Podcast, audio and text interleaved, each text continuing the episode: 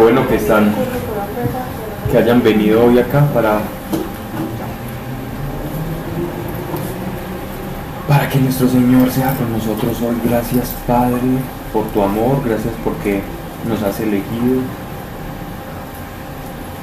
Si pudiéramos Señor sentir el amor que nos tienes, explotaríamos Padre la emoción, no aguantaríamos Señor tanto amor.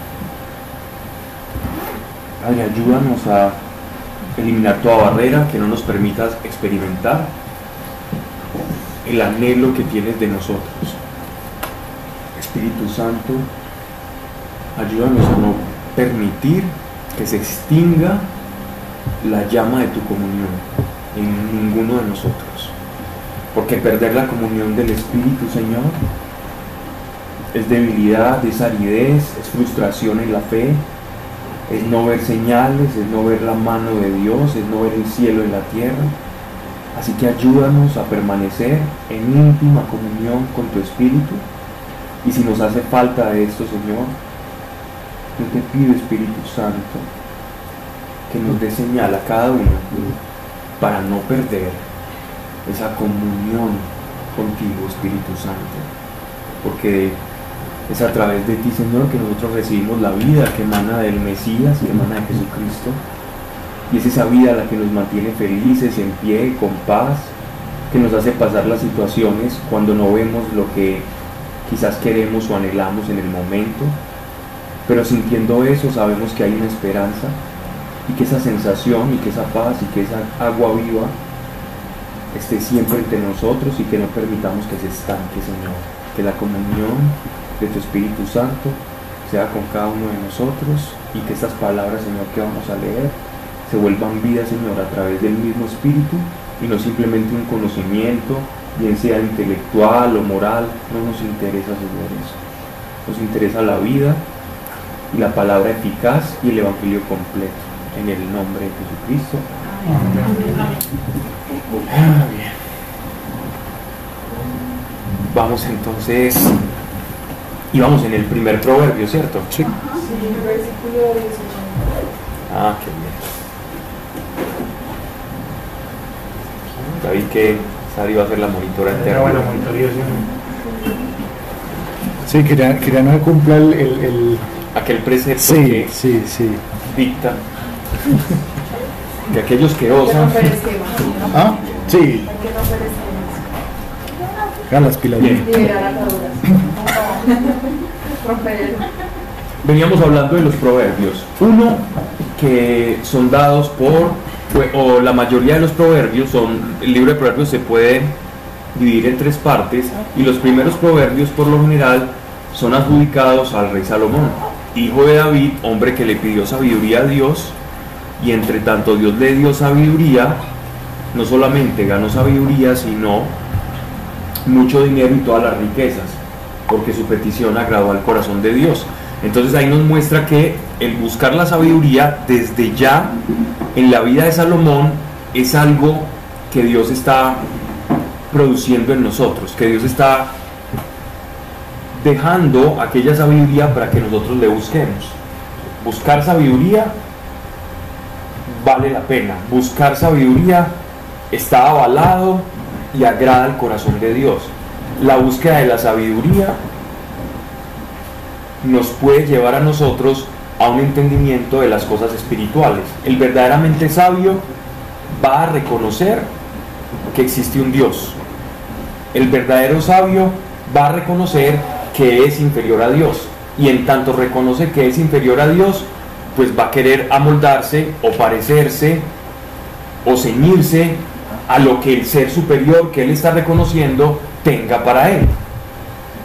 Entonces, por eso la sabiduría aquí se nos presenta casi como una prosopopeya, es decir, como una especie de, de ser viviente, como una figura literaria que está representada en que un objeto se nos presenta como un ser viviente, en este caso la sabiduría casi como si fuera una persona que puede discernir, que puede pensar, que puede actuar, y así las cosas, los primeros padres de la iglesia incluso identificaban la sabiduría que se nos habla en los proverbios con la segunda persona de la Trinidad, que es Jesucristo.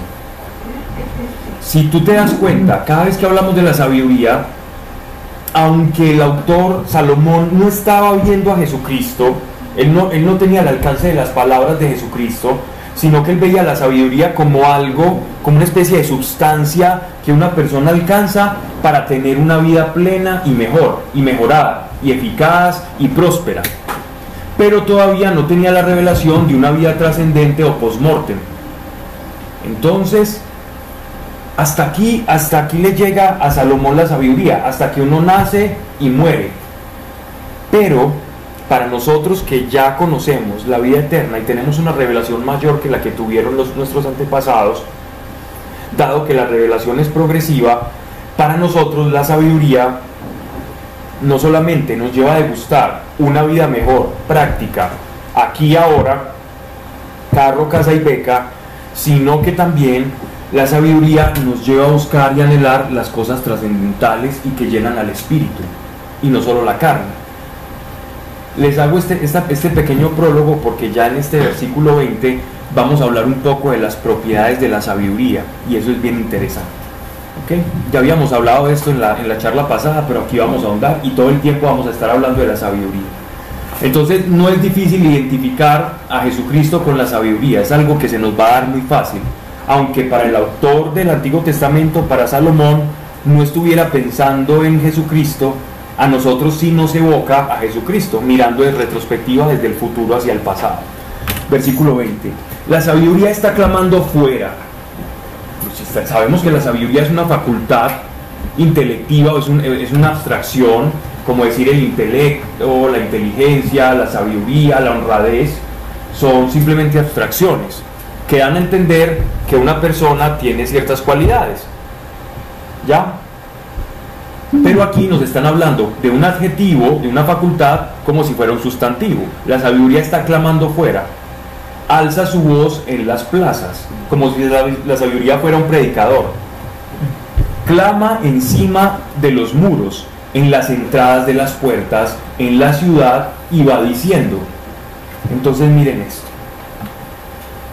Todos nosotros podemos encontrar o hallar sabiduría según el Señor. Aquí nos está diciendo que se encuentran los lugares más tumultuosos, más sencillos, por no decir más vulgares. La sabiduría se puede hallar, siempre está a la puerta llamando. Es más, si tú ves, por ejemplo, eh, los primeros filósofos, los filósofos que estudiaban la composición de la materia, la estructura de la vida y de las cosas, ellos a través de esa, de esa observación de la naturaleza, llegaban al conocimiento que había una especie de inteligencia o arquitectura implícita dentro de la creación. Entonces, por ejemplo, los, los pitagóricos, aquellos que veían la matemática como la herramienta en que el creador hizo las cosas. Ellos veían la matemática para ellos la matemática no era una cosa de quinto de primaria, sino que era un culto casi que espiritual para Pitágoras, el famoso creador de, este teorema escalado, el teorema de Pitágoras. Ellos veían en los números un orden implícito en la creación y comenzaron a ver estos números y este orden mirando la naturaleza, las caracolas del mar y los patrones que se repetían dentro de la creación. Entonces mire que buscaban la sabiduría y la encontraban y la misma sabiduría los llevaba a que en la naturaleza estaban las huellas dactilares del creador. Y ellos decían que el lenguaje del creador eran las matemáticas, porque veían cómo se repetían los patrones en la naturaleza. Y esos patrones los veían tan coherentes, sobre todo cuando estudiaban los números primos, que veía que en, esta, en, estas, en, el estudio de estos, de estos patrones había una coherencia casi que parecía como intencional. Y esto nos llevó a la idea del uno primigenio, del uno del cual se derivan todos los números y todas las leyes. Y esto es algo así, la sabiduría está clamando fuera, alza su voz en las plazas, clama encima de los muros, en las entradas de las puertas en la ciudad y va diciendo, ellos encontraron esa sabiduría que los llevó hacia Dios a una revelación natural de Dios? Sí. ¿Por qué natural? Porque partió de su propia naturaleza y observación. la revelación que nosotros tenemos de Dios no es una revelación natural. Yo, por ejemplo, no conocí a Dios de una manera natural. Yo no lo conocí ni por el estudio de las plantas, ni preguntándome, ¿será que Dios existe? Aunque me lo pregunté. Lo conocí porque conocí a su Hijo Jesucristo. Y cuando yo conocí a Jesucristo, Dios se me reveló de una manera especial como se te ha revelado a ti. Tú escuchaste la palabra, creíste y Dios se nos revela a nosotros y a su iglesia de una manera especial, no naturalmente. Dios se nos revela en Jesucristo de una manera especial. A estos filósofos tenían acceso a Dios de una manera natural. La manera natural llega hasta un límite, hasta el punto de intuir que Dios existe, pero no a conectarte con Él. Esa es la diferencia entre la revelación natural y la revelación especial.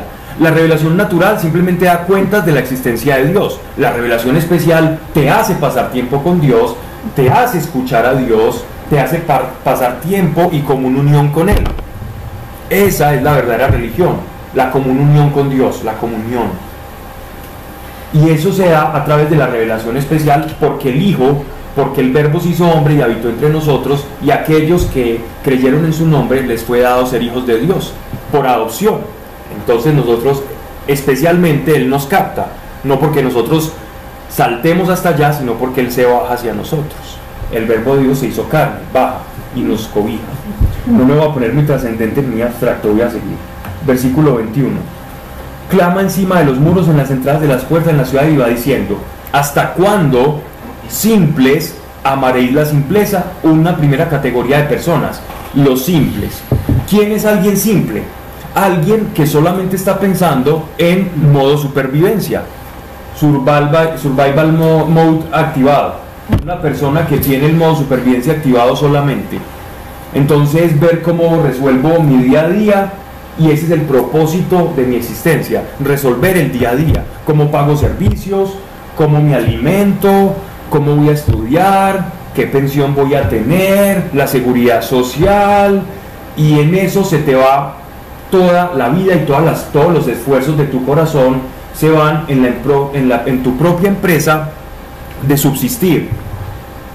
Pero quienes estamos en survival mode, en mode, en el que estamos en modo supervivencia, eh, tenemos un problema.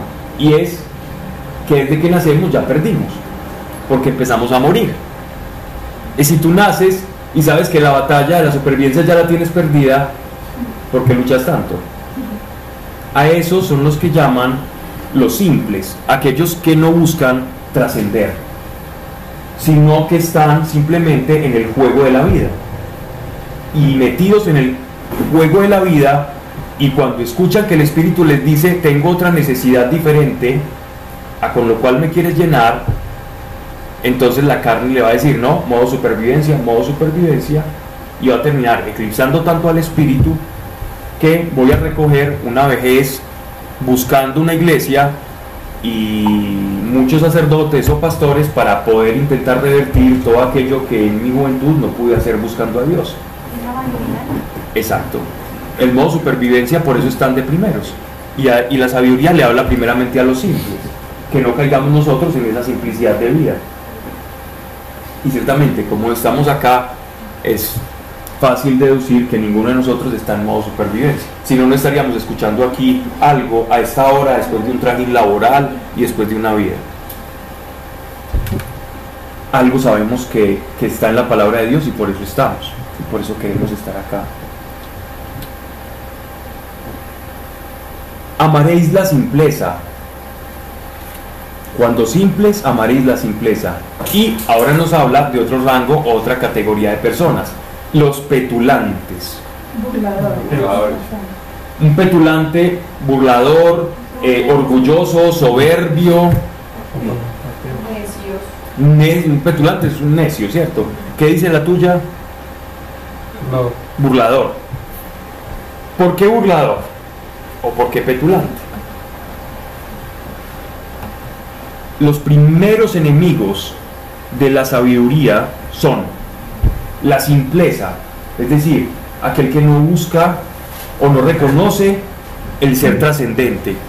Pablo, perdón, es el mismo que dice Jesús, pues que dice en evangelios que en la, en la parábola como de las tierras, al que le llevan las preocupaciones de la vida. Ese es el signo. Baja el signo. Sí, claro, ese es, ese es completamente. Que los hermanos de la vida le llevan al enemigo. Ah, correcto, ese es. Jardinas de maravilla, Ok. No. Y segundo, el primer enemigo, aquel que no se reconoce a sí mismo como un ser espiritual y trascendente. Segundo enemigo de la sabiduría, porque nunca vas a alcanzar la sabiduría, vas a alcanzar puro conocimiento mundano, sabiendo que ya perdiste la batalla por la cual estás viviendo, que es la supervivencia. ¿Te das cuenta? Segundo, los altivos, o los petulantes, o los burladores. Despotrican de la iglesia. entre otras. Esa sería una manifestación de un altivo. ¿Quién es un petulante? Ese es uno de los primeros obstáculos para recibir la sabiduría y el Espíritu Santo. ¿Por qué? Uno, porque tu realidad, la realidad que vas, que, va, que vas a poder percibir, va a estar a la altura de tu propio conocimiento y necedad. San Bernardo decía lo siguiente, él decía que no hay nadie más necio que aquel que se quiere enseñar a sí mismo o se tiene a sí mismo como propio maestro, porque quien se tiene a sí mismo como su propio maestro se va a encontrar que está siendo el discípulo del mejor de los necios. Eso es lo que le pasa al altivo. Eso es lo que le pasa a una persona altiva. Se está haciendo su propio discípulo y está aprendiendo necedad y acumulando necedad sobre necedad. Y no va a reconocer el Dios que no ve porque su capacidad de trascendencia no le da nada- no le da más allá que sus cinco sentidos. Entonces, un soberbio nunca va a ser sabio.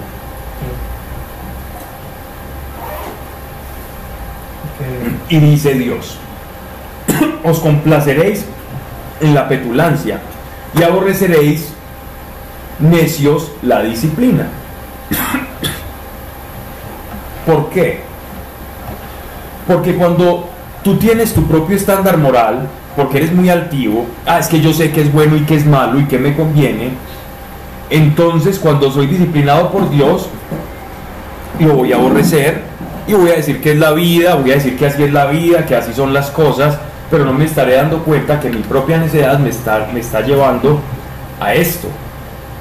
Verso 23. entra entra los ateos también. Sí, claro. De los que no. Creo que hay ateos genuinos. sí. Cuando digo ateos genuinos es que están buscando una evidencia. El problema es que la evidencia ya está en la naturaleza. La evidencia ya está en la Pero naturaleza. erróneamente están buscando. Y ahora nos creemos muy sabios y, y tiramos al caño a Pitágoras, a Aristóteles, a Platón, que fueron personas que por el estudio de la naturaleza llegaron a la conclusión, existe algo más acá. Y ahora nos creemos más inteligentes que todos ellos y los menospreciamos y decimos que eso es filosofía y que no es ciencia. Pero un tipo como Richard Dawkins y es un medio pues. Lo que pasa es que él, es, él tiene fe en sí, mi- él tiene fe en sí mismo y ya se hizo un nombre. Pero ha tenido, ha tenido unas conversaciones y unos debates con varias personas y ha quedado muy mal parado. Sí. Y él se volvió un adalid del ateísmo y es extraño uno defender el ateísmo. ¿Qué gana uno defendiendo el ateísmo? Él está haciendo él, él defiende su doctrina, ¿no? El creyente habla de su conversión porque sabe que haciéndolo muchas personas van a recibir a Dios. El ateo que hace, que brinda, burlarse. Volveos a mis requerimientos. Yo derramaré sobre, sobre vosotros mi espíritu y os daré a saber mis palabras. Pues os he llamado y no habéis escuchado. Tendí mis brazos y nadie se dio por entendido. La sabiduría está hablando que se dio a conocer y se dio a entender. Por eso es que es muy fácil que se entremezclen Jesucristo y lo que es la sabiduría, porque Jesucristo vino a nosotros, los necios y los altivos no lo escucharon y vino a los que eran mansos y a los que eran humildes y a los que eran, que eran pequeños y que no eran tenidos por nadie, ah, por don nadie, y por ellos vino. Y aquí la sabiduría está haciendo lo mismo, pues os he llamado y no habéis escuchado. Tendí mis brazos y nadie se dio por entendido. Antes desechasteis todos mis consejos y no accedisteis a mis requerimientos. Porque el que es sabio sabe que hay principios que cumplir que hacen que todo aquello que yo conozco se vuelva una experiencia práctica, que se vuelva eficaz y que por aquella eficacia yo pueda, yo pueda decir, esto que dijo Dios es verdad, porque lo puse a rodar, puse, apliqué ese principio y me funcionó.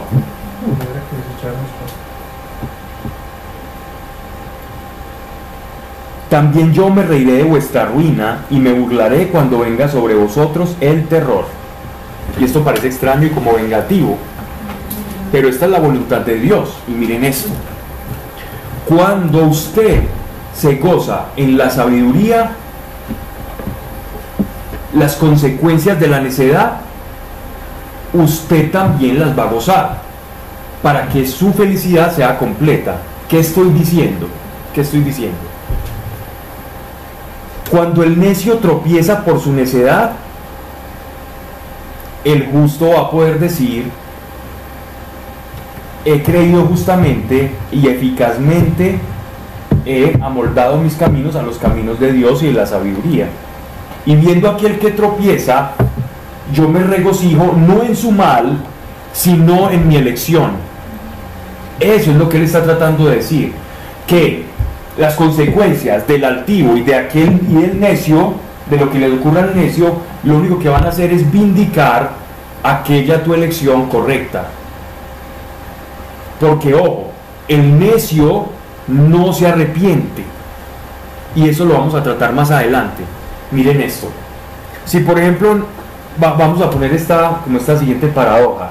Si bajase en estos momentos algo en el que todos reconociéramos si ocurriera un fenómeno supernatural en el cielo y que todos demos cuenta, digamos, ah, Dios eres real, porque no solamente te están experimentando mis sentidos, sino que todos los que están allí a mi alrededor estamos viendo lo mismo, y Dios diga, y esta nube que baje y gloriosa diga, bueno, aquellos que han creído en mi nombre y han seguido mis caminos vengan para acá, ¿tú qué crees que aquellos que estén viendo a Dios hablar van a sentir? Miedo, ganas de devolverse, pero ¿por qué? Por el temor, por el miedo. El miedo no te lleva al arrepentimiento. El arrepentimiento no es una condición que nazca del temor. El arrepentimiento no nace del temor. Si yo le digo a una persona que la, si, no, si, no, si no dices que amas a Jesús, te voy a torturar. Y ahí no, y la persona por miedo al, dolor, por instinto de conservación básico, va a decir, no, no, no, no, Jesús es mi salvador y, y Señor, y se va a arrodillar y se va a cantar todas las canciones de, de Romero y de todos los que se sepan. Por terror. Una verdadera conversión no se da por el terror. Eso es lo que está tratando de decir acá. Entonces a veces pensamos que por miedo se van a convertir de ninguna manera. No por el miedo se da una conversión. Por el miedo se da que una persona diga, no, yo quiero lo bueno, y ahora, y ahora sí que sé, quiero lo bueno, quiero vivir mejor. Eso es lo que está tratando de decir este pasaje. Miren. Y no habéis escuchado, tendí mis brazos y nadie se dio por entendido. Antes desechasteis todos mis consejos y no accedisteis a mis requerimientos. También yo me reiré de vuestra ruina y me burlaré cuando venga sobre vosotros el terror. El terror, el miedo. Cuando sobrevenga como huracán el terror y como torbellino os sorprenda la ruina. Cuando sobrevenga la adversidad y la angustia. Entonces me llamarán y yo no responderé. Me buscarán, pero no me hallarán. Está hablando la sabiduría. Por haber despreciado la sabiduría y no haber seguido el temor del Señor. Miren. No, esto es en el siguiente proverbio, que lo vamos a hablar. Verso 30. Y no haberse agradado de mis consejos y haber menospreciado mis requerimientos. Comerán el fruto de sus obras y se hartarán de sus consejos, porque ese desvío llevará a los simples a la muerte. El desvío llevará a los simples a la muerte. Y la prosperidad de los necios los perderá. Pero quien me escuche vivirá tranquilo, seguro y sin temor del mal. Casi como si la sabiduría fuera un escudo para aquellos que la portan. Y el temor, Ahí en, en- en el Proverbio 10 dice que 10.24 dice que el que el impío teme eso le vendrá. sí, ya lo vamos a ver Relacionado con eso, ¿cierto? completamente. Ver- eh, capítulo 2.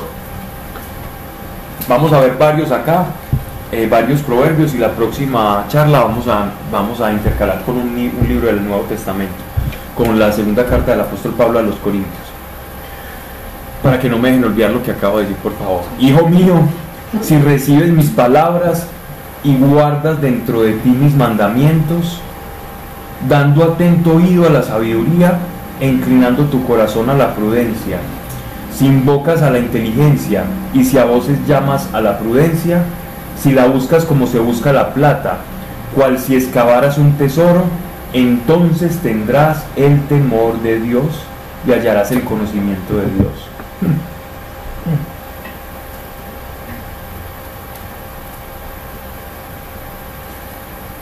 Esto, esto es muy, muy bueno, muy bonito. La sabiduría no sea fácil. ¿Por qué? Porque para hallar sabiduría tienes que ser hallado cooperando con la necesidad de encontrarla. ¿Quieres ser sabio? Entonces anhela serlo. ¿Quieres ser entendido? Ten hambre por serlo. Tienes que valorar aquello que estás persiguiendo, no como cualquier posesión, sino como la más. La sabiduría tiene que ser algo como un tesoro, nos están diciendo acá, que tiene que buscarse. Podemos en este caso, nosotros como creyentes, porque aquí se nos está hablando de personas que tenían cierto grado de revelación, nosotros tenemos una revelación a través de Jesucristo, este mismo anhelo por la sabiduría es el, el- el anhelo por conocer a Dios para nosotros como creyentes el día de hoy. Debemos buscar conocer, conocerle a Él todo el tiempo, pensando en Él, preguntándole a Él, ¿qué harías tú en esta situación? Señor, ¿qué hago aquí? Y si no tienes respuesta inmediata o no sabes qué hacer, síguelo haciendo y todo el tiempo teniéndolo en cuenta. Es la única forma de desarrollar una relación con Dios constante, pensando y acordándose de Él todo el tiempo. Dice, si la buscas como se busca la plata, cual si excavaras un tesoro, entonces tendrás el temor del Señor. ¿Cómo tener temor de Dios, que es el principio de la sabiduría? Aquí está la clave. Valorándola y buscándola como un tesoro. Porque quien busca a Dios como un tesoro va a tener temor de Dios. Si yo busco a Dios como mi deudor y yo acreedor de Dios, como muchas veces lo hemos podido hacer, o han visto personas que lo hacen de esa forma, en las que creen que Dios los tiene que convencer. Tu predicador, tú Sebastián, tú Sari, tú Manuela, convénceme de que ese Dios es real.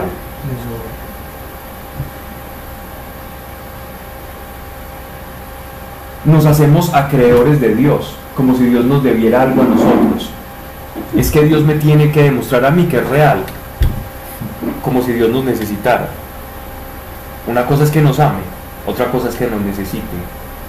Dios te ama, pero Él se basta a sí mismo. Porque no podríamos hablar de un ser omnipotente y perfecto que depende de que si le creemos o no. Él se basta a sí mismo, pero nos ama y nos busca ansiosamente. Entonces, nadie que se crea acreedor de Dios va a hallarle a Él. Nadie que se crea acreedor de Dios va a hallarle. Por sí mismo no podemos hallarle, a menos que Él se nos revele a nosotros, como le ocurrió a Pablo, vía de Damasco.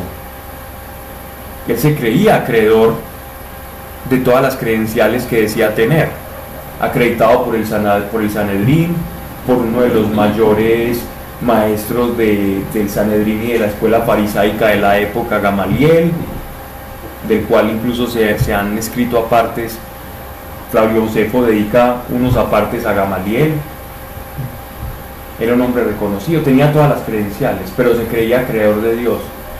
¿Y qué le pasó? Terminó cegado por Dios. Y después, prácticamente mordiendo el polvo de sus botas y de su calzado, predicándole a los gentiles, el pueblo aquel que él tanto aborrecía, porque no eran dignos de Dios, eran incircuncisos. El predicador de la, de la mayor circuncisión terminó amando y esclavizado al pueblo de la incircuncisión, porque Pablo fue esclavo de los gentiles. Y digo esclavo en el sentido de esclavo de amor y de servidumbre. Pablo, siervo de Jesucristo y de ustedes, por amor al Evangelio. Pablo fue esclavo de todas las iglesias a las que predicaba. Esclavo por amor, pero era esclavo. Él fue un esclavo del Evangelio y él lo, sa- y él lo sabía. Pero Dios, Dios se le revela es porque pues, sabe que en su corazón hay un celo grande por Dios. Pues, aunque esté errado, pues. No, pues, porque digamos que está en Podría ser, podría ser. El soberbio que se burla, que dice, muéstrame pues si Dios, que Dios existe. pues". Sí, Pablo fue un signo de contradicción. Pablo fue un signo de contradicción, como lo, como lo somos todos nosotros. ¿Qué es un signo de contradicción? Aquello, como dice aquella canción, arrojé escupitajos en el lugar en el que ahora trabajo.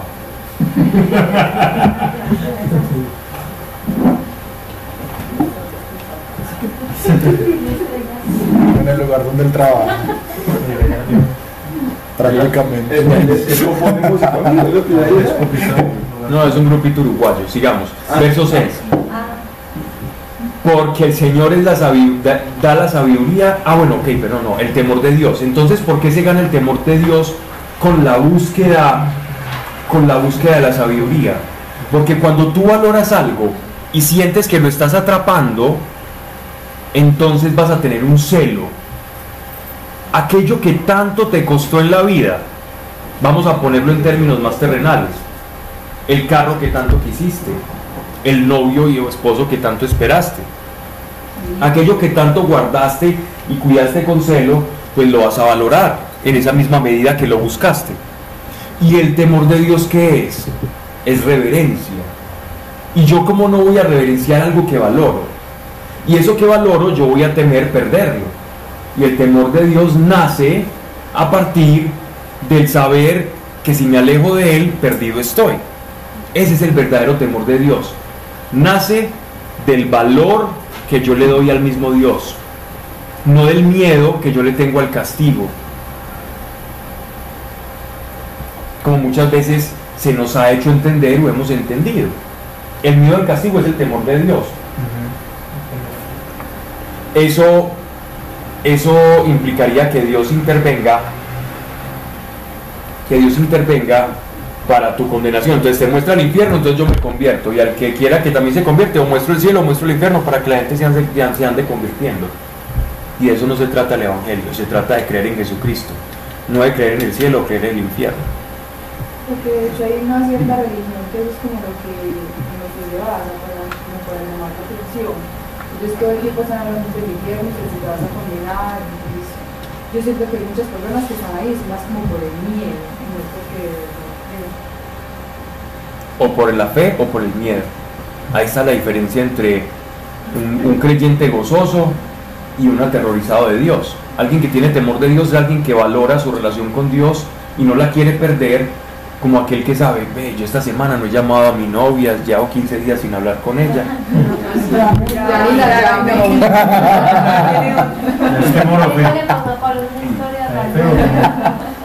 eh,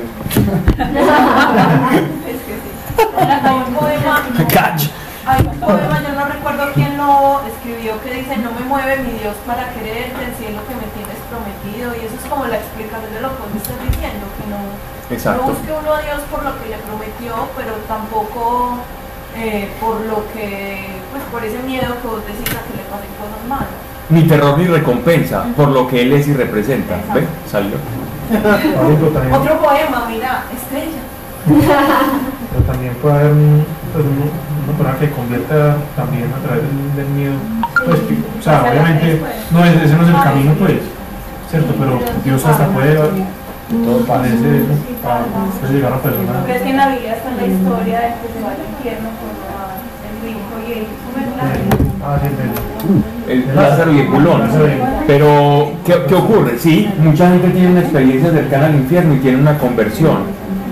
pero no es- como terminan predicando, ¿del terrorismo o del amor a Dios? Además es porque se enamoran de lo que es Ah, sí. Si tú estás caminando con Dios por el terror, no sé qué Dios tienes, porque el, que Dios, el Dios que yo conozco no, no, no se da a conocer así. Pero hay que dar segundas oportunidades. Pero hay gente, por ejemplo, que necesita un sacudón así, pues hay corazones que, que de pronto necesitan un sacudón. Que Dios ama mucho reprende. Sí, exacto, y que siente un miedo de las consecuencias y de pronto se lo lleva a entrar en sí. Es correcto. Dice,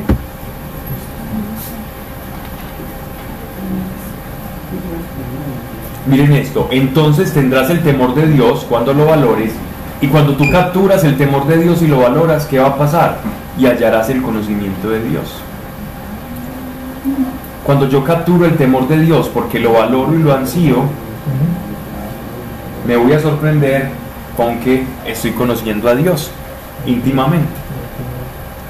Porque el Señor da la sabiduría y de su boca derrama ciencia e inteligencia. Grandes personas en la Edad Media, perdón, en una época de, un analfabetismo del 99% en la población mundial, solo el 1% era letrado. Entre la casta aristocrática y los monasterios prácticamente guardaban todo el conocimiento en libros y tenían como la capacidad de saber leer y escribir. El 1% de la población mundial, el resto eran analfabetos. Y justamente en la Edad Media se crearon o, o se conocieron grandes mentes dedicadas a Dios e inspiradas por Él que comenzaron, incluso son patrimonio, sus, sus dichos, sus refranes de la iglesia. ¿Por qué? Porque recibían la revelación y la sabiduría de Dios y no del mundo, no de letras. Tenemos a Catalina de Emery, tenemos a eh, la Santa Catalina de Siena, hay muchas personas iletradas, incluso el mismo cura de Ars, que no podía pasar latín y entonces sufría mucho. Y de ahí viene pues la famosa frase aquella que lo hizo célebre cuando estaba frente a su mentor, que ya estaba muy aburrido de que él no pudiera graduarse para, para obtener su, su sacerdocio, ¿cierto? Porque necesitaba saber latín. Y entonces él le dijo, mire, es que usted es un burro. Y él le dijo, bueno, pues Sa- Sansón con la quijada de un burro mató más de mil filisteos, que no hará con el burro entero? Y, y fue el, el famoso cura de Ars y se convirtió todo un pueblo y, y se cerraron que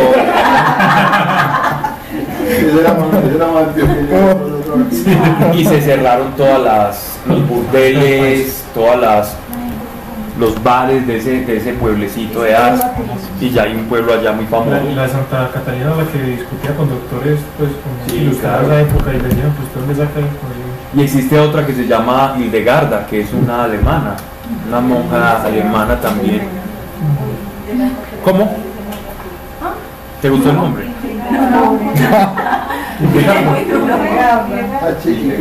Y tiene todo y ella tiene lo que ella sí era ella era un poquito ella sí ella sí sabía escribir y leer en el monasterio pero tiene todo un tratado de plantas medicinales que ella iba caminando y le preguntaba a Dios para qué sirve esta planta y tenía una revelación por el espíritu y Dios le decía es que yo he creado todas las cosas para un propósito y tiene un tratado que se llama Herbario de Plantas de Santa Hildegarda y lo utilizan y hay una fundación desde hace muchos años porque es una monja casi que medieval y todavía hay fundaciones de médicos de medicina que utilizan el tratado de hierbas y de plantas de Santa Hildegarda.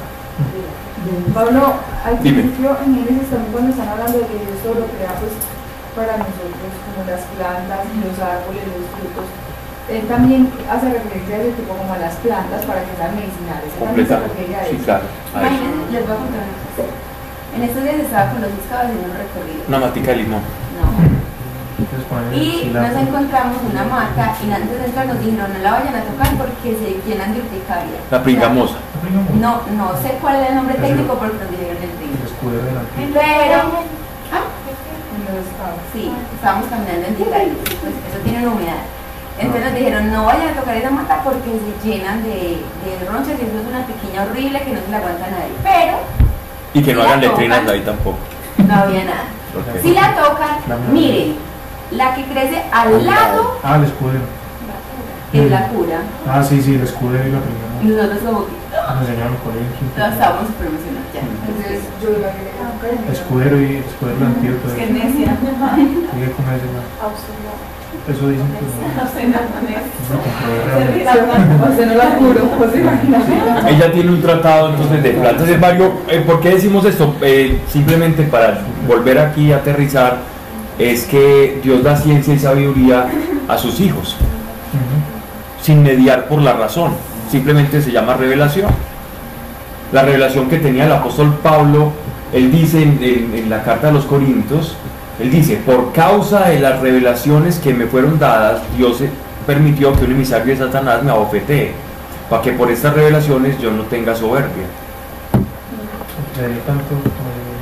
Porque tenía revelación, no, no tenía que estudiar, no tenía que hacer nada y, llegaba la revelación. Para que no se volviera soberbio. Correcto. Correcto.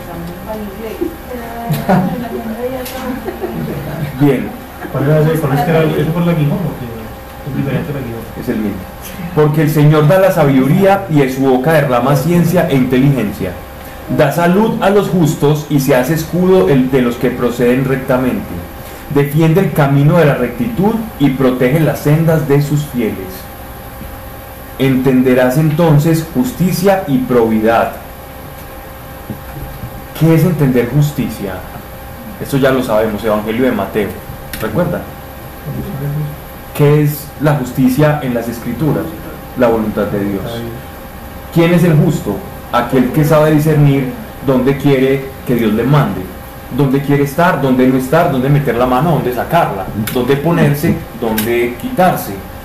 Si vos estás yendo para un lugar, el justo es aquel que sabe rectificar y decir, no, ok, Dios me quiere acá. No el que no se equivoca, pero el que está buscando en todos sus caminos la voluntad de Dios, para no errar ni hacer errar a los demás con uno. O sea, que tener que hacer personas justas. Sí, claro, tú eres justa, tú buscas la voluntad de Dios. Bueno, mírate a un espejo, allá su justo.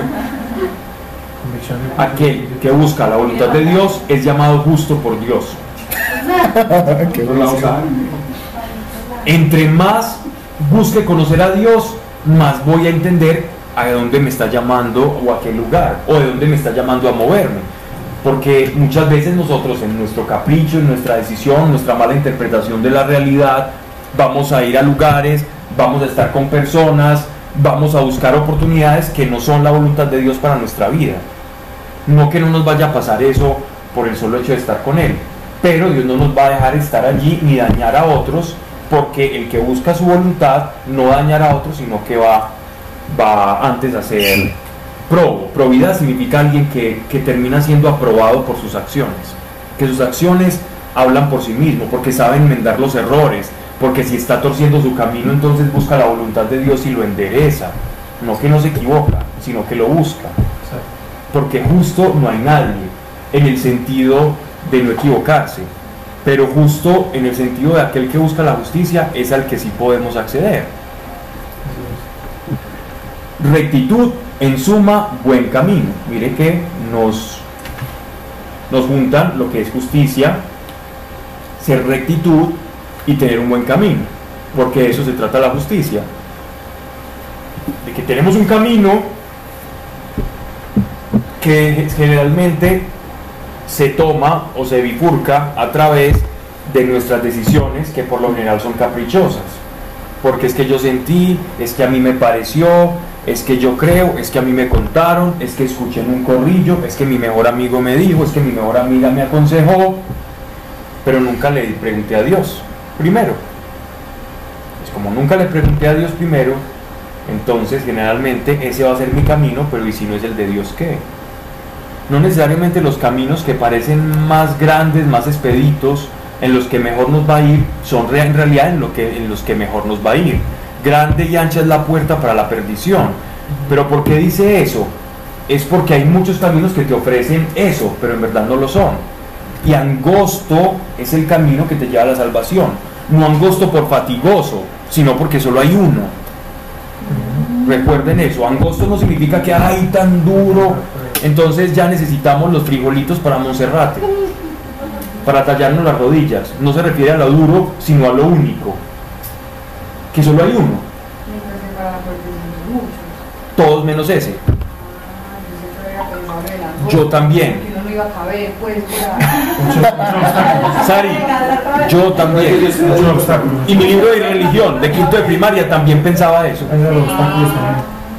Pero no es así. Es completamente falso. Y nos han hecho ver que el Evangelio es una cosa horrible. Entonces nos hacen ver que el Evangelio es una cosa horrible, pero uno lee el Evangelio y nuestro Señor nos dice, síganme a mí, que mi yugo es ligero. Entonces uno dice, a ver, qué contradicción. El libro de religión de quinto de primaria diciéndome que el camino a la salvación era una cosa terrible, llena de espinas, fea, y que el camino a la perdición era una cosa hermosa, era un lisadero, un trampolín, llegaba una cosa llena de rosas, y yo veía esa imagen a la- antes de hacer la primera comunión y me, ator- me aterrorizaba, porque yo decía, hombre, yo me iría por el otro que se ve como mejor. Pero eso significa esa multiplicidad, no a que el camino de Dios sea más duro, que nos han vendido esa mala idea del Evangelio. Es que Dios no vino a complicarle la vida a nadie. Jesús no vino a complicarnos la vida. Esa es una, es una idea falsamente inoculada en nosotros, que la fe es horrible. Ay, espere y verá que usted llegue a Dios. ¡Ja! Usted, como era de feliz en el mundo. Pero cuando llegue a los caminos de Dios, Es que no Téngase fino. de- que como que que empieza con Dios, que le da mire. pero pues, eso no. Eso Eso, dice así, que el mundo es lo mejor y que estar en Dios es pues que cuando comienzan con Dios, como Dios empieza a sanar tantas cosas que se te revuelvan mucho. ¿Sabe qué. ¿Sabe qué es lo que pasa? Lo que pasa Y es estoy que preocupada porque todos los días me levanto pensando en todo.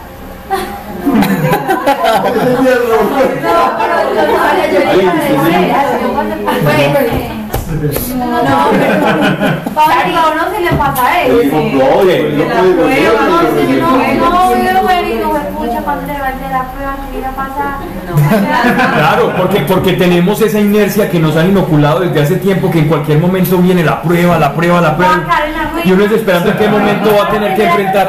Dios, Dios Uno piensa- todo. Uno dice que me, que me tome ese león confesado, con escudo y con arma, porque cuando se me avienta, entonces que yo tenga como defenderme. Dios, que ese día que se venga la prueba, yo esté fuerte en la fe. Y nos quedamos esperando la prueba y dejamos de vivir el presente. Y la mayor prueba es que vamos a tener la consecuencia de haber pasado las oportunidades. Dime, Yo quiero decir una cosa, pues yo, yo soy scout por el lema, siempre lista, literal, pues es eso. Entonces a mí me preguntan, ¿y las que han salido conmigo se dan cuenta? Pues yo tengo de todo en el por, siempre lista, es lo mismo. O sea, Powell era el más creyente de la vida, por amor de Dios, literal. O sea, los puntos de los scouts son, uno lee y es el evangelio comprimido, súper sencillo es una cosa muy linda, por eso yo soy scout. Y el lema es este siempre listo. Entonces él decía, siempre listo es que botas negras, o sea, el uniforme de los scouts es un símbolo. Entonces usted tiene botas negras porque si le toca pasar el pantano, usted lo pasa y después la limpia con un tapito y quedan limpias. Pues es, es como, no es difícil, no es difícil, es una cosa bien sencilla. sí. Mire el campesino colombiano. Mire la forma en que se vestía, camisa manga larga para no quemarse el sol con bloqueador. Pues gorra, gorra para que no se quemara. Para la evitar el, el- el bronceado camionero, pues ya o ve. sea, es que Y los mosquitos. Veamos, si uno dice, volvamos a los orígenes, veamos cómo lo hacían antes. Sí, la, la, la, la, prac- la practicidad, la practicidad del Evangelio. Nosotros eh, nos hemos vuelto eh, eh, es un- como, como le, tenemos miedo al, evangelio y al cambio. Para mí, el hecho de cambiar los hábitos no fue doloroso. Para mí fue gracias Dios que me estás cambiando esto que me llevaba a la destrucción y que me quitaba la paz. Sí, es doloroso en la mitad de estudio. Depende. Sí, pues, pero sí, depende. de mí, depende de cómo lo afronte yo. Depende de cómo lo afronte yo. Imagínate como la sala de inyecciones. A mí me gusta mucho. La del tétano sí que me encantaba. Era como una especie de masoquismo que uno se siente mancado. ¿Es en serio, Pablo? ¿Te Me gustaba? encanta. No, por Dios. Este hombre que... Ya sí. Yo entro y digo rápido, Sí, no, yo, yo desde que llegó... Lo que duele, lo que duele no es la conversión. Lo que nos duele a nosotros es la corrección. No duele el pinchazo y no duele el La corrección, la corrección es lo que a nosotros, la conversión no duele, la conversión siempre que llega llega con una paz. Lo que nos duele a nosotros es cuando si la carne nos tiene muy apoderados, bueno, ahí sí va a doler, pero es que va a doler como la inyección en tanto, ya después vas a decir, wow, ¿de dónde me sacaste? Y la gloria futura no va a ser nada en comparación de aquello que se te desarraigó del cuerpo o de tu alma. Sí, claro. Y, y- y tampoco puedo hablar de eso como una regla, porque muchas cosas que Dios quite vos ni te das cuenta cuando las quitas, cuando las quito por más arraigadas que Y estuvieran. muchas, Es y que no muchas. Yo, por Dios ejemplo, un a día- revolcar a uno. Cuando se, pues no necesariamente Dios lo va a siempre No. ¿Saben qué? Yo, yo un día sentí en el corazón que ya no El tenía... que te dijo eso fue porque se sintió revolcado. No, uno tiene que estar pensando en eso. pues. Y yo un día sentí en el corazón que las redes sociales no me hacían bien. Y ese día las cerré. Y hasta hoy, ha pasado ahí dos años y nunca me han hecho falta. Es que muchos- y mucha gente dice, no, hicieron mis redes sociales y yo qué. No, hay cosas que Dios quita y eso es sencillo. Hay otras que uno sí le toca hacer como el esfuerzo y trabajarlas, pero, pero depende de cada uno. Pero a quién le duele?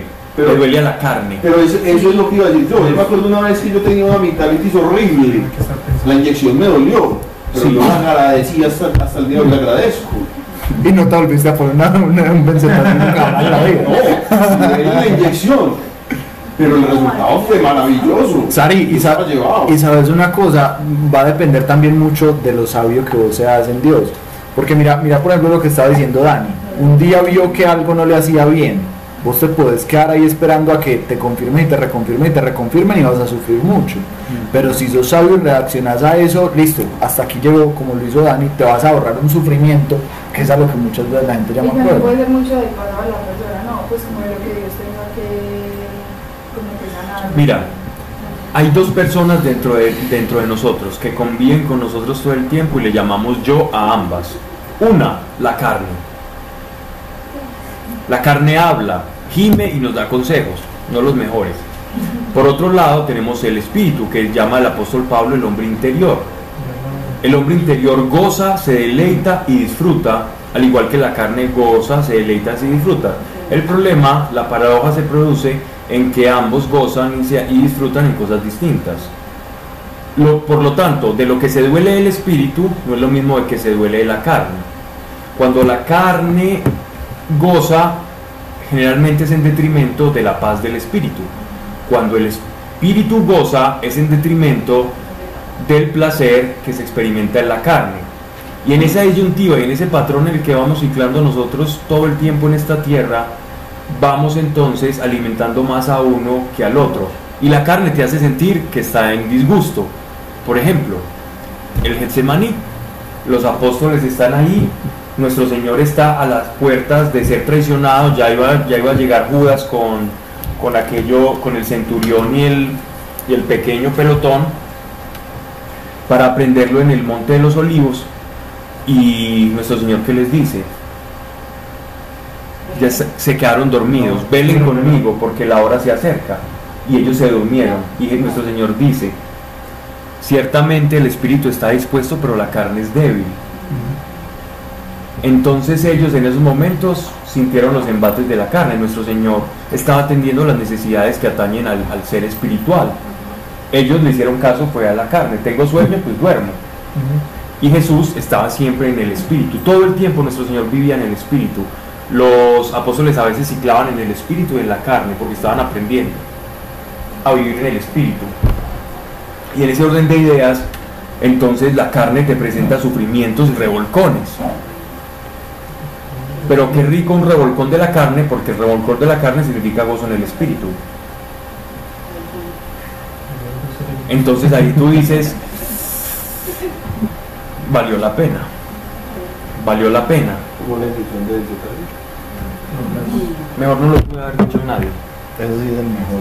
Ese es la- Ese es el ejemplo más práctico, pragmático que puede llegar. Y esa fue.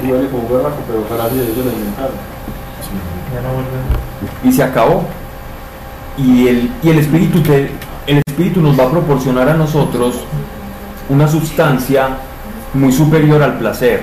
El espíritu te da una sustancia de mayor calidad que la carne. La carne te lleva a un estado del placer, el placer es efímero, el placer está completamente conexo al, al- tiempo. El placer y el tiempo son los mejores amigos. En el cielo no hay placer. El placer está ligado a la carne. Yo explicaba una vez que el placer es como si tuviéramos una recta numérica acá, donde el dolor es cero y el placer es 10. El dolor, el placer es un dolor agradable. Pero el espíritu no te proporciona placer sujeto al dolor, sino que el espíritu te proporciona paz, que es una sustancia de mayor calidad y que no depende de las circunstancias temporales, sino que simplemente está ahí. Es un estado del ser. El placer es un estado de la carne. El placer es una exaltación de los sentidos. El gozo y la paz es un estado del ser. Por eso cuando se revuelca la carne, que se revuelque. Porque el detrimento de la carne va a ser equivalente al gozo en el espíritu. De ahí viene el propósito del ayuno y de todo esto. ¿Cierto? Bien. Dice 8, versículo 8. Defiende el camino de la rectitud y protege las sendas de sus fieles. Entenderás entonces justicia y probidad, rectitud, en suma, buen camino. O sea, la voluntad de Dios es el buen camino. Tengo planes para ustedes de bendición y no de maldición. Mi voluntad es buena, agradable y perfecta. Entonces, si mi voluntad es buena, agradable y perfecta, ¿a qué le tememos? ¿Por qué le tememos a ese revolcón si él dice que su voluntad es buena, agradable y perfecta y que tiene caminos de bendición y no de maldición? Porque tenemos una falsa interpretación de la aventura, de la providencia y de la gracia de Dios sobre nuestras vidas. Y porque creemos que la salvación y que la santificación es una exaltación de los sentidos y no que es una paz que sobrepasa el entendimiento humano. Y estamos buscando la exaltación de los sentidos en nuestra relación con Dios y no estamos buscando una paz trascendente. Y si yo busco a Dios para lo que Él no produce, entonces mi camino en la fe se va a ver frustrado una vez tras vez, porque estoy buscando exaltación de los sentidos y no estoy buscando lo que realmente nos ofrece, que es de mayor calidad. ¿Sí me estoy dando a entender? Sí. Entonces, si buscamos a Dios por lo que Él nos puede, por lo que Él es y por lo que Él nos puede ofrecer, verdaderamente vamos a conocer a Dios y lo vamos a amar. Y vamos a decir, no te dejo por nada, porque lo que tú me das no me lo da nada temporal, no me lo da el mundo, no me lo da el placer, no me lo da ni el licor, las drogas, las mujeres, la posesión, el reconocimiento, la fama, nada de eso me lo puede dar. Porque ciertamente que nosotros cuando vamos detrás de la carnalidad, nos vamos haciendo cada vez más esclavos de aquello que nos produjo el primer placer. De tal manera que ya siempre estamos necesitando mayor frecuencia en esa escala numérica de placer. Ya no me contento con el 2, ya quiero experimentar el nivel 3 de placer, y ya no el 3 sino el 4, y ya el 5, y ya no sé qué inventarme para experimentar el 6. Y entonces por eso estamos ciclando y no nos saciamos. Porque saciar la carne es perder el tiempo. No se puede saciar y siempre va a que- querer experimentar más.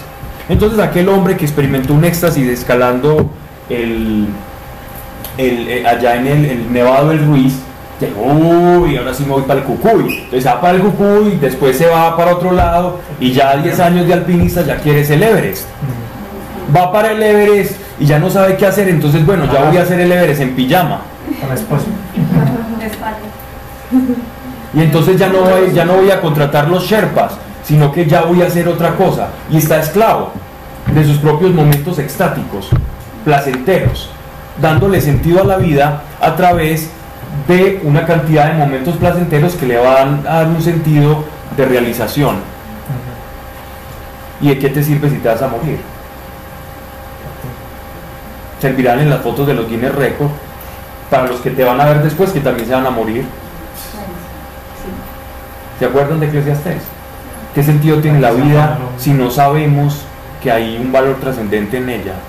No sirve de nada. ¿Cierto, Sandra? Sandra. Sí, sí, señor. Que te vi toda sonriente, carepón, que. Ah, siempre soy así, ¿no? Sí. Ok. Desde que puedo mirarte de frente. Muy Es que bien. así de lado, como que más Mariana. Bien. Eh, versículo 10. Nos ha rendido, qué bien. Cuando entre en tu corazón la sabiduría, bueno, ya tenemos el temor de Dios. Ya sabemos que la sabiduría nos lleva al temor de Dios, que la sabiduría hay que valorarla. Cuando la valore, voy a sentir que no quiero perderla. Listo, ahora nos van a hablar cuando yo la capturé, cuando sienta que está dentro de mí la sabiduría. ¿Qué va a pasar cuando sienta que dentro de mí está la sabiduría? Vean pues, miren una manera diferente de leer proverbios para que le saquemos bastante jugo. Cuando entre en tu corazón la sabiduría y sea dulce a tu alma la ciencia, miren que están diciendo dulce a tu alma. Aquí la palabra alma se puede traducir por Sebas, alma. ¿Quién dijo qué? ¿Qué dijiste? Exactamente. Nefesh. Entrar en tu corazón, pues, Sí, sí, sí, sí, sí. entra También se puede traducir como corazón. Esa clase nunca se le va a olvidar así. Pero la tiene muy bien grabada. Cuando entre en tu corazón la sabiduría y sea dulce a tu alma, o sea, a la parte que se conecta con Dios, no, no al placer, no a la carne, porque la sabiduría a la carne no le sirve. La, la carne está buscando conocimiento. La carne quiere conocer cosas. El morbo de conocer no es del espíritu. El morbo de conocer es inherente a la carne. No es dañino, no es malo, no es nocivo. El buscar conocimiento es, es completamente bien visto por Dios. De hecho, Él nos hizo así, nos hizo inquietos. Y gracias a esos que buscan el conocimiento tenemos el motor a vapor, después los motores de, de combustión, después los de inyección, después los de hidrógeno, los de gas, etcétera, etcétera. Tenemos todo eso gracias a la inventiva humana y a la búsqueda conocimiento. Pero aquí se nos habla de otra cosa. Es alma- almático, las emociones. No, aquí se están hablando del el Nefesh. Nefesh, sí, porque estamos en el Antiguo Testamento. Ah, ok. Te guardará la reflexión y te preservará la inteligencia. Entonces, una de las características de la sabiduría, cuando estás conociendo a Dios, es que por lo menos revisas las cosas varias veces. Reflexión, re, ese, ese, prefijo, ese prefijo, es como volverá, como atrás, como algo que, que te lleva a cuidarte. Recuerden la carta del apóstol Santiago que la leímos, hablando sobre la lengua, sobre aquel que no es capaz de refrenar la lengua para hablar de alguien. Es una persona necia. ¿Y qué es lo opuesto a la necedad? El sabio. O sea que el sabio sabe guardar su boca antes de levantar un juicio sobre alguien. Porque conocerá que su juicio tiene solamente un fragmento, una fracción, un panorama de la realidad completa. Y entre menos panorama tengo yo de la realidad completa, menos autorizado voy a estar para hablar de una persona. No porque escuché de alguien, no porque es que me contaron, o no porque es que me pareció. Y vivimos haciendo teléfonos rotos. Y nuestra realidad o nuestra idea sobre una persona generalmente la basamos sobre un teléfono roto. La idea que tenemos sobre las personas, generalmente la tenemos sobre un la, versamos sobre un teléfono roto. Voy a decir un ejemplo, pero suena muy presuntuoso. A tu alma la ciencia te guardará la reflexión y te preservará la inteligencia. Esa no es la inteligencia del intelectual o el que tiene un IQ exaltado. Perdón, eso es. Si yo, por ejemplo, sé que alguien hace muchos años robó, ¿cierto? la cosa se queda así. ¿Quién alguien muchos años robó? ¿Hace cuánto? Que no vamos a echar la vuelta. Yo el primer robo, ojalá no me escuche, fue un, una- un compañerito de apellido Chamorro que me le robé un librito de, que se llamaba Cuentos de, de espanto y de terror. Rojito. Tenés. Pues pasan los años, ¿sí o no? Pasan los años. Si ya después, digamos, yo llego, le digo a Dani, Dani, pon cuidado que esa persona hace muchos años robó. Eso es un juicio. Eso es un juicio, pero es un juicio práctico. O sea, hay Eso, tú, no, tú le dijiste, ten cuidado, es decir, estás atentos, pero no le estás diciendo te va a robar, sino que estás atentos. ¿Por qué? Porque hay, una, hay, un, hay un causal. Eso no tiene ningún problema. Pero no, no, no sería, no sería tanto como un juicio. No. Es que un juicio es cuando vos estás como declarando algo sobre una persona, no, no dejando como cabida la duda. Acá, y, y de cierta forma, pues es tu esposo, va a entrar a trabajar con él, estás buscando darle como cierta dirección. Pues. Sí. Era, un- era un ejemplo, no tiene nada que ver. No, por eso, pero, pero en base al en ese ejemplo que ejemplo- ella dio, No tiene la respuesta. No, yo pienso que el juicio vamos en, en cara de decir pilas con ese que es un ladrón. Señalarlo, señalarlo. Como la Ya no intención, como la a cizaña. No, no, no, no, no, no. Eso es simplemente tenga cuidado. Y él, y él va a poder decir, ¿sabes qué, mi amor? Dejó de ser un ladrón. Sí. Puede ser que. Manu, y, tam- y también pues, aplicaría como la prudencia de sabiendo a quién le estás diciendo eso.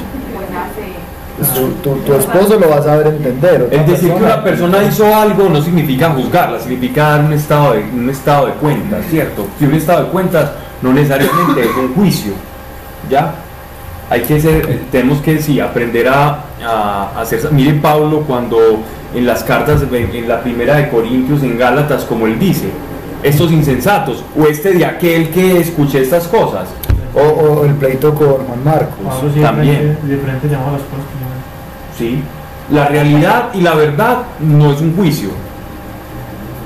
Tengo una pregunta. Pues yo también me robé una caja de chicles una vez supermercado. Y después me volví con la vergüenza y la Ah, la ¿Hace cuánto?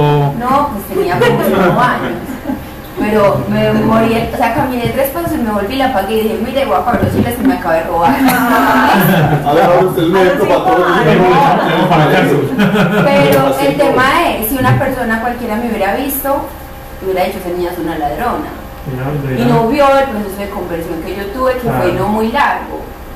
Entonces lo que yo digo es, uno puede decir, sí, cuidado el robo, pero si yo no estoy siguiendo el proceso de esa persona toda la vida, o sea, si yo no puedo ver día a día a esa persona que hace, yo no puedo saber si de pronto esa persona hizo como yo, que caminó dos cuadras y se devolvió y devolvió. No tengo el panorama completo, correcto. Entonces, este No, pero, pero yo creo que se llamar a la prudencia no es malo. Sí, Sí, no, no, es, que- es la forma. Es la forma, es la forma, es la forma en que yo, en que yo asumo mi ignorancia desde mi conocimiento pequeño, desde mi fracción, dejo la posibilidad abierta, que era lo que estaba diciendo Seba. Si yo hago un juicio tajante, peligrosísimo. Si yo simplemente digo, ocurrió eso, ten cuidado, amor. Te a la persona y dices, ese es un ladrón, pilas con él. Yo, yo, yo, me- yo me robé dos cosas en la vida y la segunda se la robé a Phil. ¿En serio? Yo le dije que era un niño muy pobre y que me... A Phil, en el colegio. Que era un niño muy pobre y que me pegaban mucho. Porque tenía un muñequito, tenía un muñequito es que de los halcones galácticos que me parecía muy bacano. Y no, que era muy pobre. Tenía siete años. Y me lo regalé. Arrepiéntete, que te va a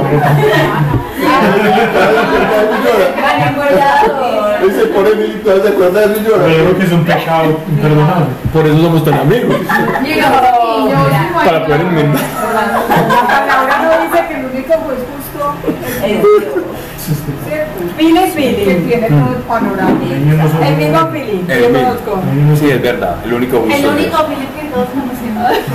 Y, y, fue, y, es, y es muy curioso porque yo ya después le, y él se reía y me decía, ay, María que pesado. Fueron las dos. Imaginar un niño dándole un regalito a otro niño. Porque le dijo que era muy por yo le digo de bala. Pablo, pero ahorita ya se haga la historia con mental, ¿Cómo? Ahora ni que inventa la historia con vos. Ah, sí. Él es muy. Ok, sigamos, ya. Doña Manuela. Cuando te le ¿verdad? Sigamos, sigamos para los que están, los que están escuchando, los que están escuchando por acá para que no, no se sientan como perdidos o que no escuchan nada y se desconecten. Cuando entre en tu corazón la sabiduría y sea dulce tu alma la ciencia, te guardará la reflexión y te preservará la inteligencia. Para librarte de los caminos de los malos, de los hombres de perversos razonamientos, de perversos razonamientos, lo contrario. Que, dejando que dejado todo buen camino van por sendas tenebrosas se gozan en hacer el mal y se huelgan en las perversidades del vicio. Siguen caminos tortuosos y se extravían en sus andanzas. Te preservará, te preservará de la mujer ajena, de la extraña que halaga con sus palabras, que deja al compañero de su mocedad y se olvida de la alianza jurada por Dios. Su casa lleva a la muerte y sus caminos a la región de las sombras aquí nos están hablando de una cosa, es que cuando, cuando nuestro conocimiento es carnal y no buscamos la sabiduría que proviene del Espíritu, es muy dado a que la carne se vaya apoderando de nosotros y vaya tomando terreno. Y los vicios van a ser el papel de lo que la paz de Dios es para el Espíritu, el placer que te producen los vicios te van a terminar encarcelando.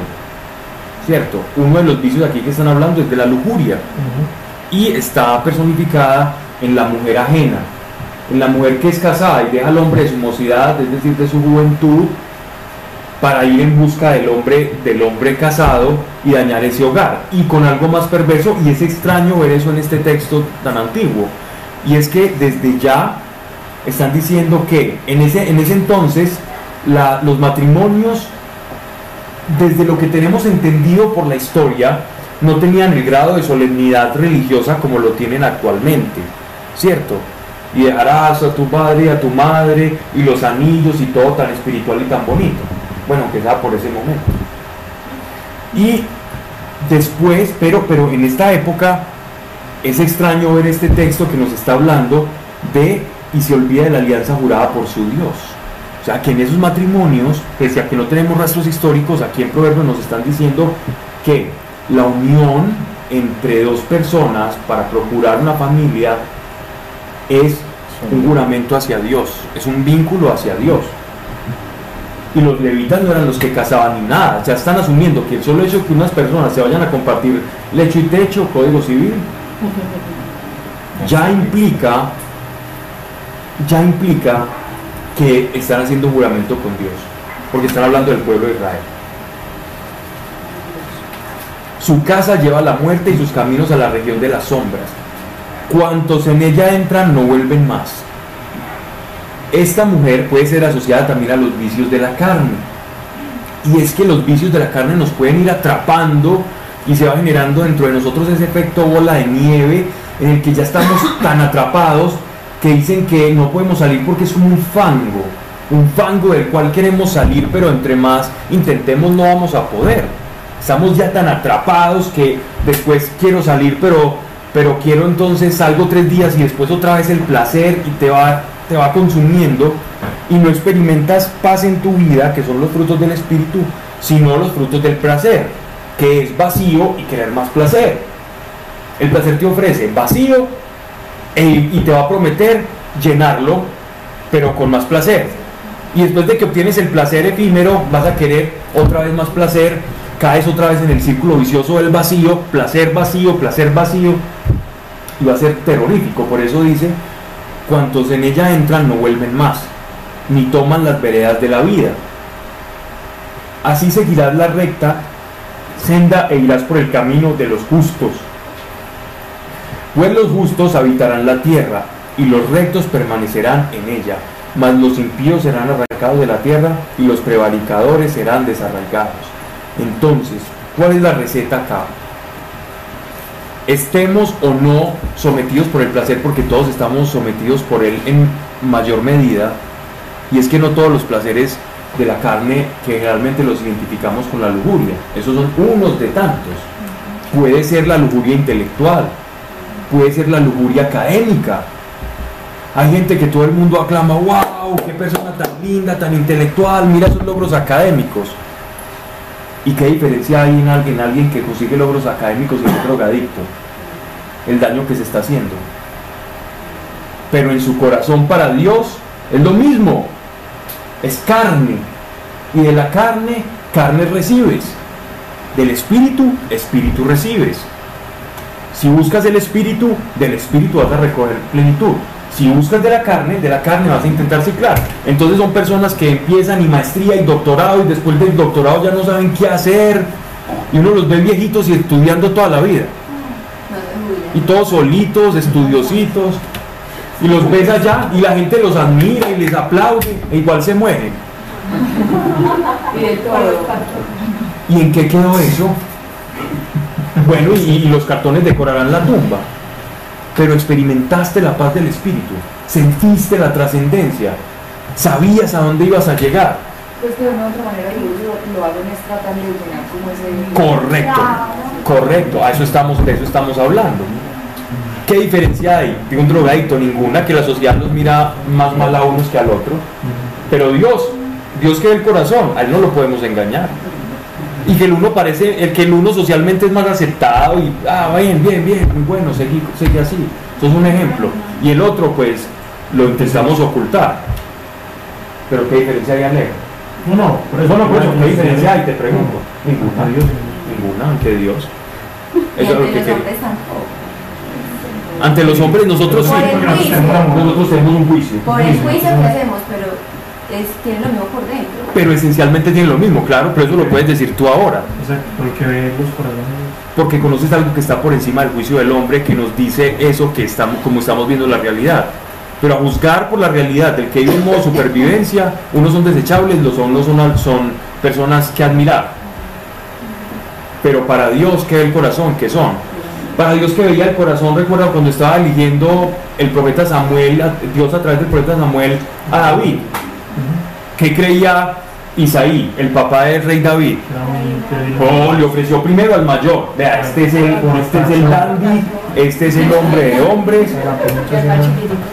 este es el macho alfa, este es el que verdaderamente va a dirigir al pueblo. Mayor, grandulón, responsable y lector de la escritura. No, no, no, este no es, me dice Dios. Pero el profeta Samuel en la carne corrió a ungirlo. Pero en el Espíritu de Dios, el, espí- el que escuchaba al Espíritu de Dios le dijo a su espíritu y lo amonestó. No, no, no, no, no, ese no es.